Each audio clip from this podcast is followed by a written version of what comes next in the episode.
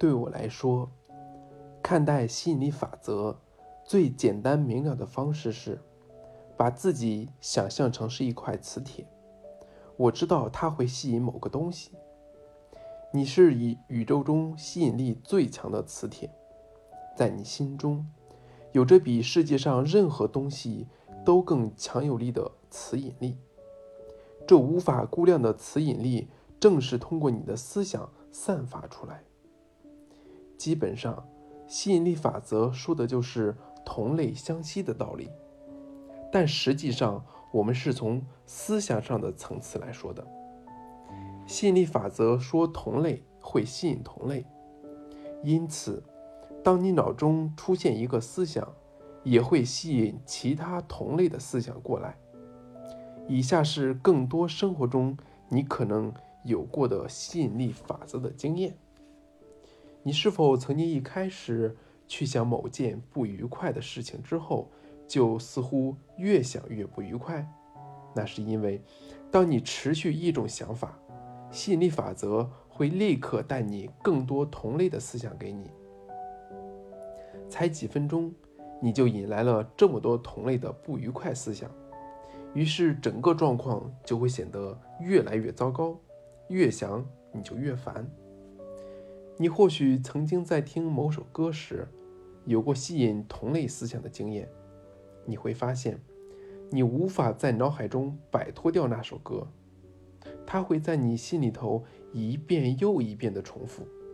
那是因为，在听那首歌的同时，就算你没有察觉，它已经把全部的注意力和思想焦点放在上头了。当你这么做时，就会强力吸引。更多与那首歌同类的思想，于是吸引力法则开始作用，一直不断带来更多那首歌的思想。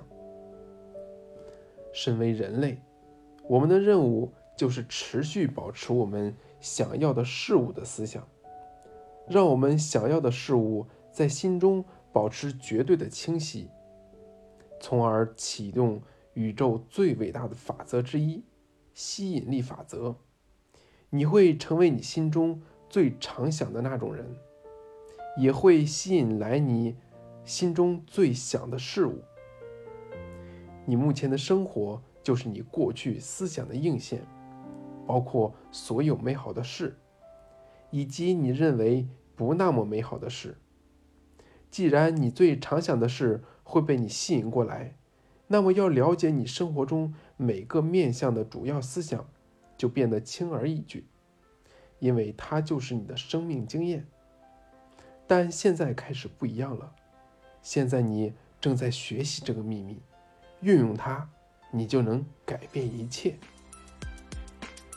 如果你可以在心中见到它，你最终也将会拥有它。如果能在心中想着你所想要的，并且让它成为你的主要思想，那么你就会把它带进你的人生。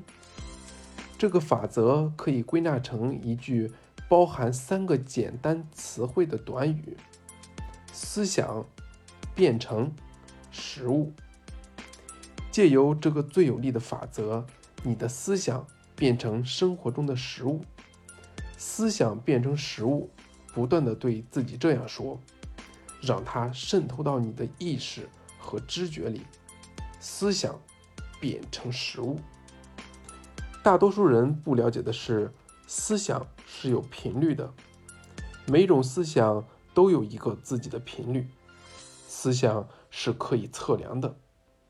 因此，如果你一再不断的想它，在心中想象拥有全新的车子，获得所需的金钱。成立一家公司，找到心灵的伴侣。当你在想象那是什么样子时，就会发出一种持续性的频率。